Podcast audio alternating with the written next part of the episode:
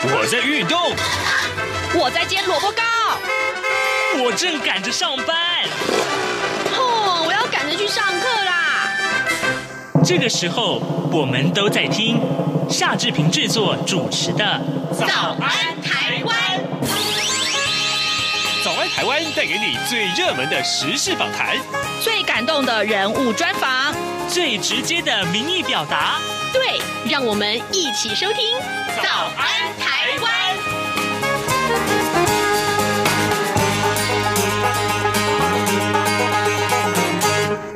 早安台湾，我是夏志平。今天是二零二一年的十二月六号，星期一。立法委员高嘉瑜遭到男友施暴的事件备受关注啊。那么待会呢，我们还要为您连线啊，呃，戴生峰老师，就是中正大学的犯罪防治学系的戴生峰老师，跟大家一块来分析。如何啊，能够在受报的时候第一时间呢，赶快要挣脱那个危险，这是很重要的一个呃，不管是尝试也好，或者说能够帮助啊受报者脱离危险。啊，在跟戴老师连线之前，志平有一点点时间跟大家说一说各平面媒体上面的头版头条讯息。今天《自由时报》和《联合报》都把这则消息啊放在头版头条，就是明年的元旦要上路了，教育啊、娱乐啊，有二十四种场所的员工。必须要打完两剂才能够在这个职场工作啊！好啊，这个消息也受到大家的瞩目。我相信这规定每一个人都要知道。现在时间早晨的七点零一分四五十秒了，我们呃先进一段广告，广告过后马上请您收听今天的访谈单元。从两岸、国际、历史文化与财经等角度透视中国的，这样看中国节目。每周一到周五晚间九点三十分到十点，在中央广播电台播出。如果您对这样看中国节目有任何收听想法或意见，欢迎寄信到台北市北安路五十五号，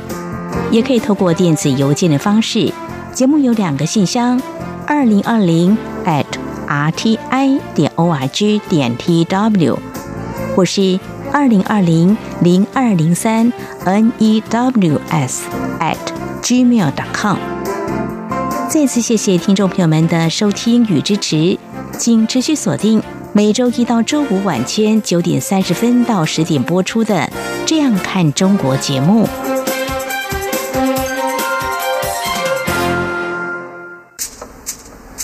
早安，台湾。你正吃着什么样的早餐？吐司加火腿蛋，咬一口，然后收听中央广播电台。早安现场。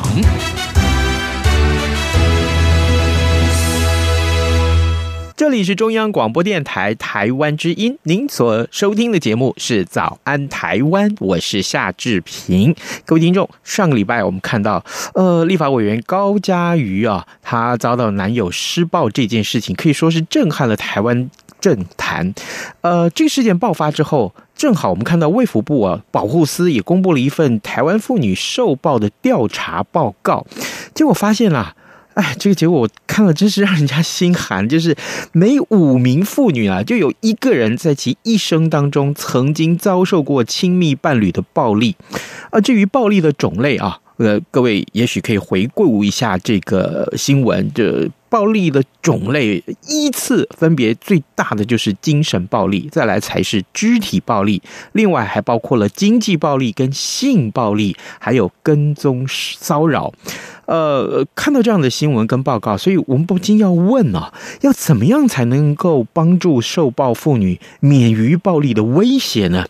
如果你正在这样的恐惧里面，有没有什么样的方法让自己免于受暴？在今天的节目里面，我们特别要专访中正大学犯罪防治学系的戴伸峰教授，我们请戴老师跟大家分享一下，各位。如果你正在这个恐惧当中，你怎么去避免受暴啊？老师您早，嘿，志平哥早，各位听众朋友大家好，是谢谢谢谢老师一早接受我们的访问。是老师啊，我我我我们其实可以想象啊，在被施暴的那个当下，有一方啊呃，其中一方是盛怒的，或是非常有激烈的情绪的，是那弱势的一方可以怎么样做一些什么事情？呃，说一些什么样的话，或采取怎么样的措施来保护自己呢？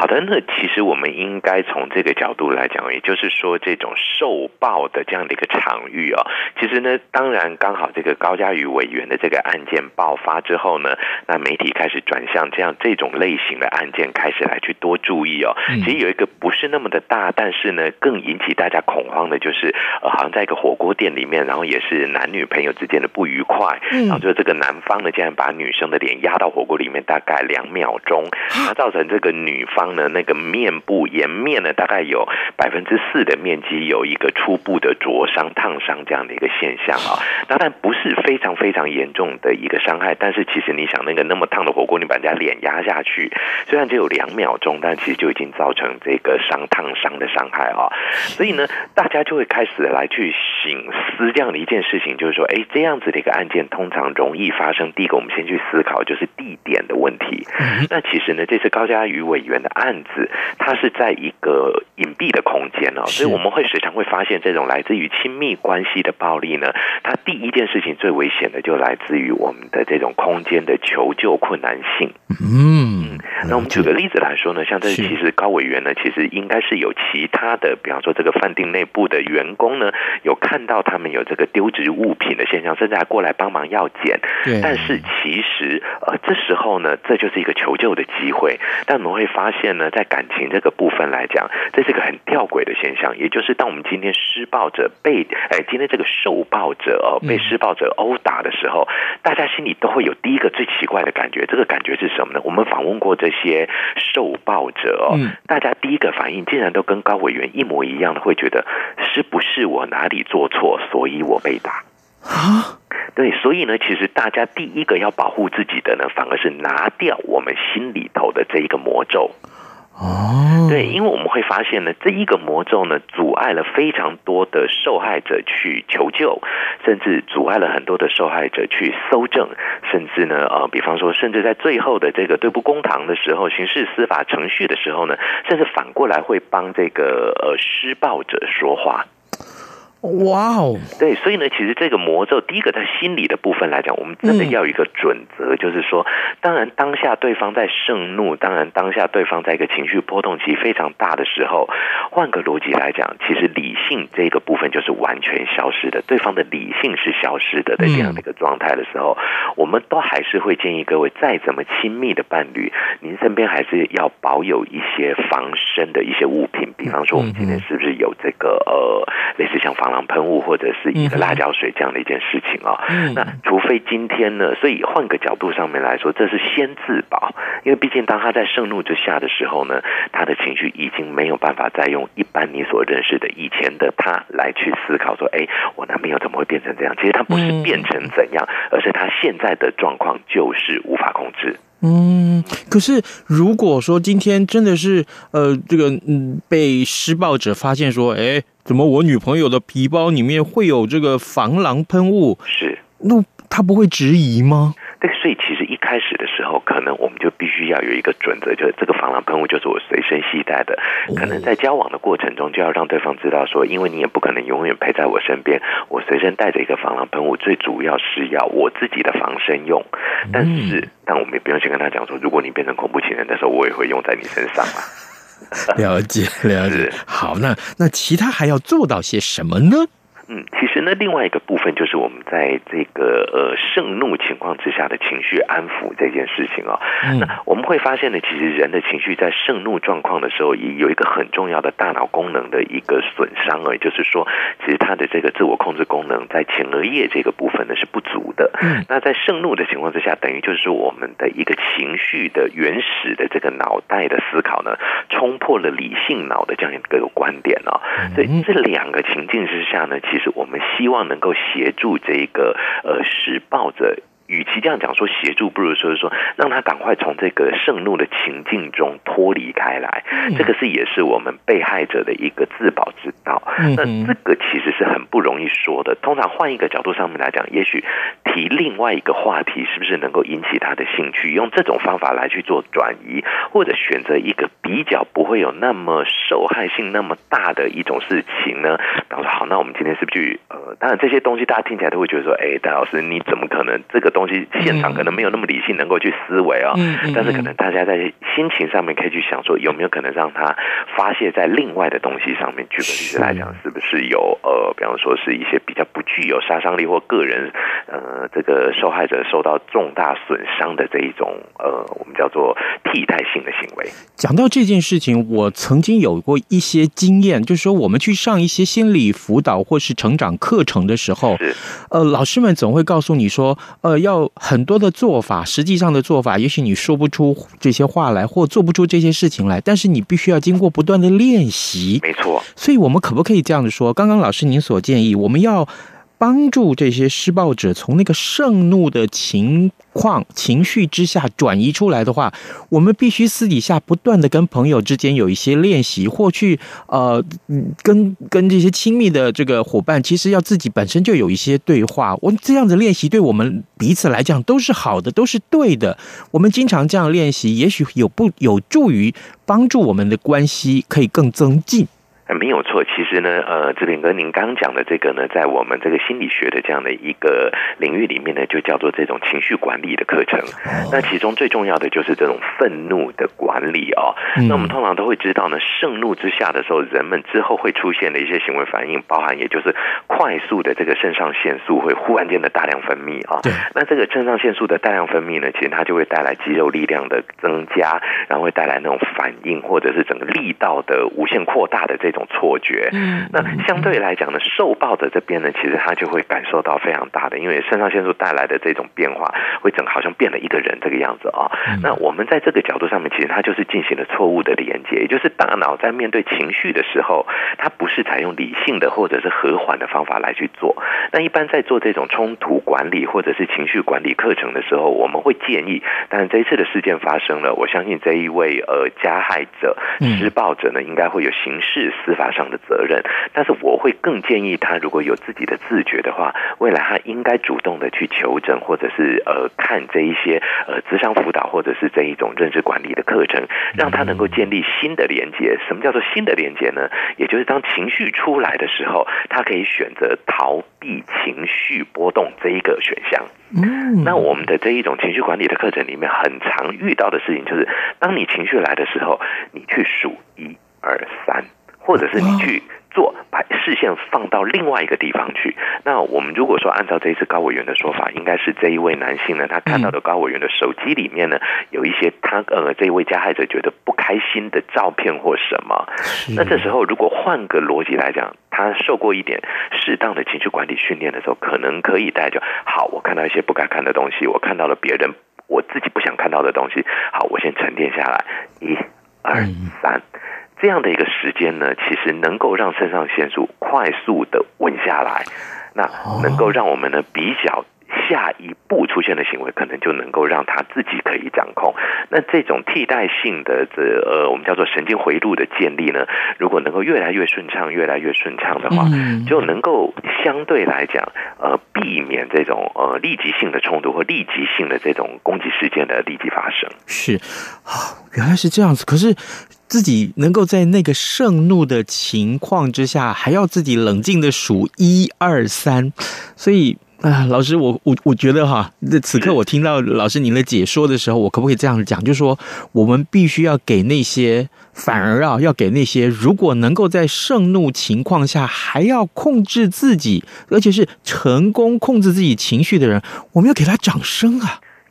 因为其实这是一个非常困难的一件事情啊。哦、所以当盛怒之下会发生的任何事情，其实真的都是因为我们的理性已经被这个情绪化给整个攻占住了哦。嗯、所以整体来讲的话呢，当然我们有非常多的专家会从各个层面来介入做说明。比方说，这时候你是发出大量的声音去求救啦，或吸引其他人的注意，这些如果在公共场合的话，其实是可以的。比方说，我们这个火锅事件这件事情来讲的话，其实，在那样的场合比较容易办得到。但是一般来讲，恐怖情人最可怕的一个地方就是发生冲突的场域都是在私密空间。嗯，啊，我们其实呢，这一次高委员还好，他是在饭店里面呢。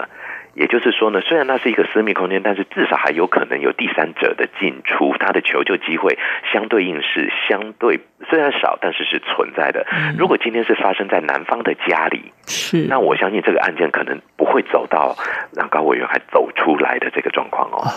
嗯，我可能我我我觉得他的那个负向的程度会更为负面。嗯，好，各位听众，今天早上志平为您连线访问的是中正大学犯罪防治学系的戴真峰教授。我们请戴老师呢，呃，在节目中，我们当然就是从上个礼拜呃，立法委员高嘉瑜啊，她呃被男友施暴这件事情谈起。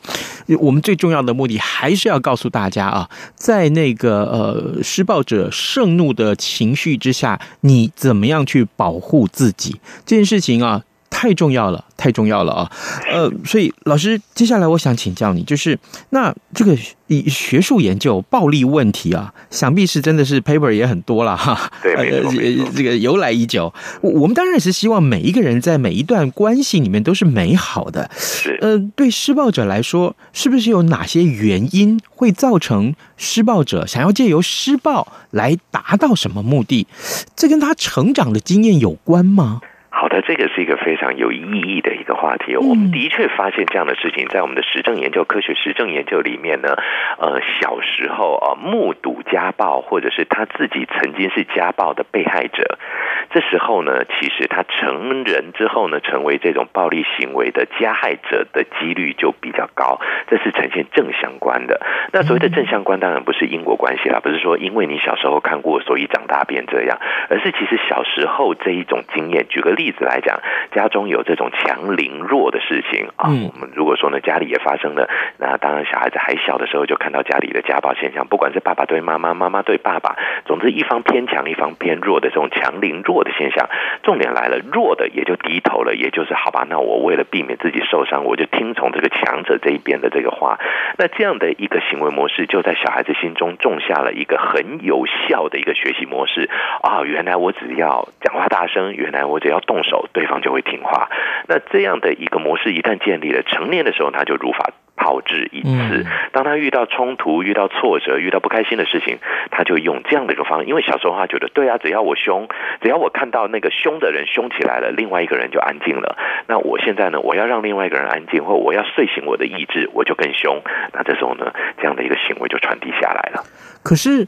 嗯，问题是我们通常不是教育那个受暴者说，万一对方盛怒的时候，你不要这个强摘其因啊，这你不要强去反抗他，你就稍微先忍一下，等过了以后再采取措施。所以这个说法是不是也不正确啊？其实应该这么说呢，如果说是。当下采取远避的这样的，也就是说，我们这个保护自身安全的这个做法，其实是非常适当的。所以，我换个逻辑来讲啊，如果说比方像这一次这个高委员的这件事情，那我们就会发现。当然，这都是事后诸葛。如果我们各位未来在遇到类似的事情的时候，其实很重要。第一件事情在逃离现场，这是最重要的。是啊，那第二个部分呢？当然你就不要去在意之后的任何的什么情感方面任何的问题，因为自己的自身安全是最重要的啊。嗯。那第二件事情就是说，这种逃离短暂时间的逃离，其实换个角度上面来讲，它会让这种盛怒呢显得是失败的，显得是没有用的哦。那另外一个角度上面来讲，也许某种程度上面可以避免这样的一个。状况的，我们叫做代间的这种学习效应的发生。代间，嗯，也就是从亲代到子代之间，哦，从双亲到小孩之间，家庭内暴力从长辈到这个后辈之间这样的一个我们叫做代间的这种，这比较做遗传了，这反而是一种传递的现象。嗯嗯嗯嗯，哦，原来如此。哎，所以啊，各位我们的听众啊，如果说您对于这个话题是有兴趣的，或者说您身边真的已经有朋友、有亲人是呃长期遭受到暴力的啊，呃，经过老师的解说，你是不是也想到是最重要的一件事情？为了不让我们的孩子在长大之后成为一个施暴者，这句话太重要了。对，如果你不想让他成为施暴者，那么你现在就要好好的处理好自己跟伴侣之间的关系哦，不要用那种各式各样的暴力啊去相互对待。我相信那个那个真的。太可怕！那对这个社会的影响，就是从老师您刚刚所讲的，就是一代一代把这个经验传承下去的时候，那只会一直恶性循环的。没有错，而且这样子的一个传承呢，会带来一个很负面的影响，就是会让这个小朋友觉得，嗯，这是一个很有用的方法。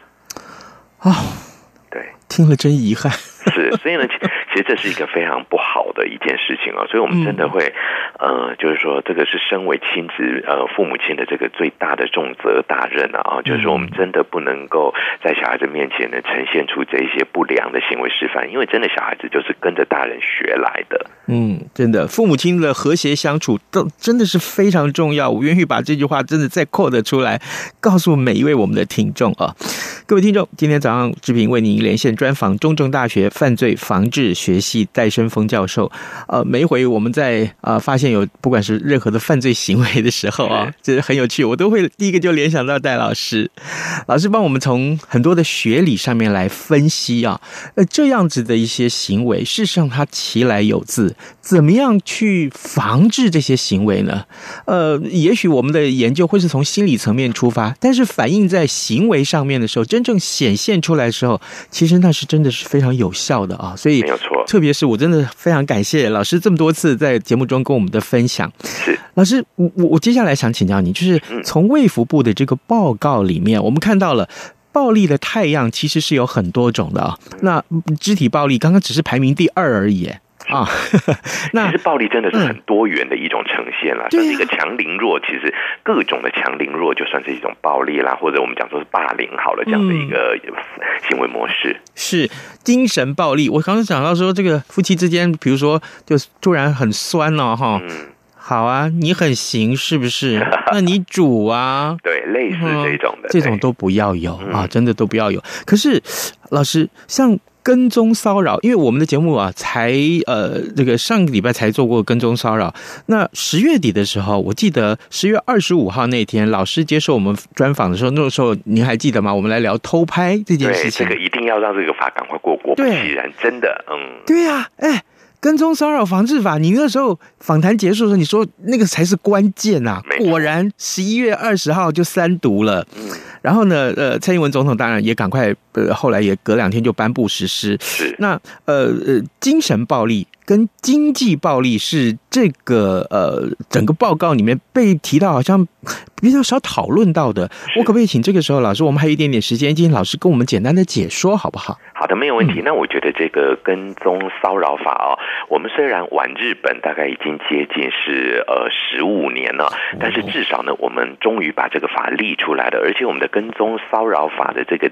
法的理念呢，其实在人权的保护上面呢，也算是比较先进，而且呢，涵盖面比较广一点呢。但是现在我当然法律呃不外乎落实哦，所以呢，这个法律目前来讲呢，的确因为才刚刚颁布，所以它的落实面我们还值得期待之外呢，您刚。提到两个部分，叫做精神暴力跟经济暴力这两件事情啊。其实精神暴力有一个很重要的逻辑，也就是这个定义真的很难讲清楚。就像您刚刚讲的，嘴巴上稍微酸一点，哎，这就很有趣了。有些夫妻呢，以彼此酸来酸去为有趣；有些夫妻呢，就没有办法跨越这个酸来酸去的这一条线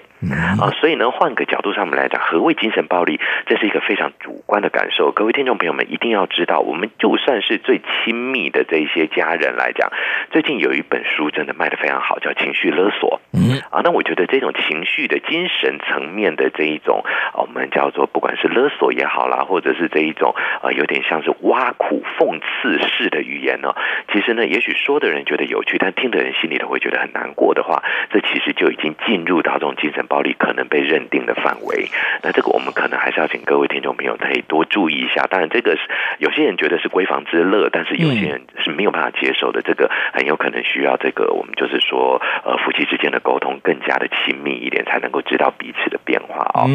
那另外我们提到的经济暴力这个部分呢，的确也是一个重点。就是目前虽然台湾的两性平权已经走在世界几乎是最前端了，但是呢，呃，这个两性在工作上面的一个状况，我就举个例子来讲，以我们家来说哦，那我们家的经济的主呃这个主要的支柱是我。那虽然我太太本身也有她的收入，但是比方说当两个人的工作时间发生冲突的时候，那这时候呢，我们家的习惯都会由太太来去。屈就我的时间，也就是他会去调课，或他会去呢去做一些他的一些课程安排上面的调整，而让我比较安心的能够在我的职场工作啊。所以换个角度上面来讲，也有人认为这个是因为我赚的比较多，所以呢我就有说话权利、主导权利的这种经济暴力的感受。那这是我觉得一个很重要的一个观点，就要去厘清经济暴力这件事情，必须要很注意的一件事情，就是经济上面的这一种呃强势或弱势呢，这是。社会造成的，但是呢，绝对不能做到一种就是以性别来去直接断定说，因为你是女生，你就不用赚，你在家里就好。嗯嗯，其实这种东西本身来讲，就是剥夺了女性在追求经济自主，甚至是透过经济的一些收入来肯定自我价值这样的一个自由以及权利。嗯。原来，那照戴老师您的这个说法，跟家庭里面状况，其实我觉得很简单呐、啊，就是你把你赚来的钱都都交给你太太去处理，这样不就好了吗？这个换个角度来讲，对男生也是经济暴力啊。所以呢，其实经济暴力这样的一个概念呢、啊，应该换个角度上面来说了，我们还是呃主张，并且也是非常强烈的，希望大家都可以做到呢，就是建立一个模式。这个模式其实就是双方认可的。嗯，当然呢，其实感情呢一定有多有少啊。我们不管怎么说呢，夫妻双方。一定会一个多一点，一个少一点。比方说，我们今天呢，也许男生呢，家庭生活他可以放轻松一点，不那么在意，但是他在工作上面的压力呢，其实跟山一样大。那一样呢，那可能太太在家里面的这个理家啦、持家的这种压力呢，先生是感受不到的。所以，我们换个角度讲，其实真的是性别主流化之后的这一种彼此的协调跟尊重，这个才会是整个我们的这一些啊法律。我们当然很希望这些法律都是备而不用，再也不要有这些案件的出现，但是呢，法律的完善性呢，的确能够进一步的协助我们。当案件发生以后呢，是不是有一个比较公允的，甚至是一个法律上可以协助的一个立场，然后来帮助我们的被害者早日的恢复，然后也让加害者呢，在被处罚之余呢，能够接受更好的科学化的，甚至是一些治疗的一些处遇。嗯，是。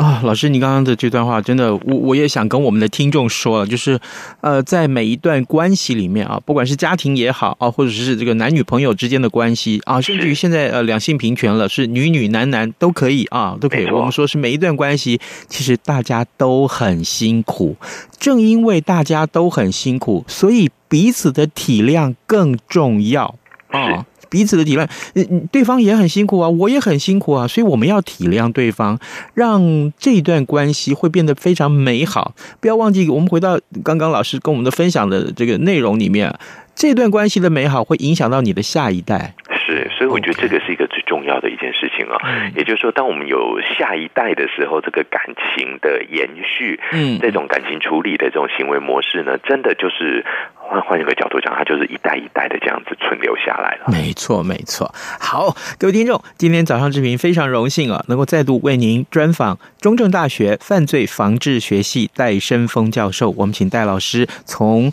呃立法委员高嘉瑜的呃受暴事件来谈起。其实告诉大家，你可以有一些方法避免自己啊受到这样子的待遇。这些呃这些举措、这些动作都需要经过练习。也也真的是希望啊，从这个事件开始，大家真的可以正视这件事情的影响性。受暴绝对不是一件好事，施暴一定要被制止。我们也谢谢老师跟我们的分享，老师谢谢您，谢谢。早安，报马仔。这里是中央广播电台台湾之音，您所收听和呃的节目是《早安台湾》，我是夏志平。那么同样是高嘉瑜事件，我们今天从这个呃事件来出发啊，呃，请戴老师教大家怎么样能够呃呃免于受报。那这个新闻还是没有结束啊，还是没有结束。今天呢、这个《中国时报》头版头，还有就是《联合报》头版上面都把这件事情放进去，就是卷入了高嘉瑜的家暴案。那詹宏志这位国策顾问，他辞去了国策顾问的职务啊，总统府说是尊重。好，这个消息就是告诉大家，呃，原来是张宏志他在这几天的这个说法啊，一直因为呃这个呃林炳书就是这位加害者啊，不断的打电话给他，或者是跟他呃这个乔事啊，结果呢这个呃。国策顾问的说法不太一样，于是乎一日三变了啊！后来呢，终于他辞去了这个国策顾问的职务。呃，这个事情的后续恐怕还是会有很多的一个大家关注的焦点，我们且慢慢来啊，为各位关注啊。今天节目时间也到了啊，志平呃邀请大家能够上到早安台湾的官网为我们按个赞，同时也上到早安台湾的脸书的粉丝页面为我们按个赞哦。好，然后每天节目按时去收听它。OK，谢谢您，谢谢。跟你说拜拜，明天再见喽。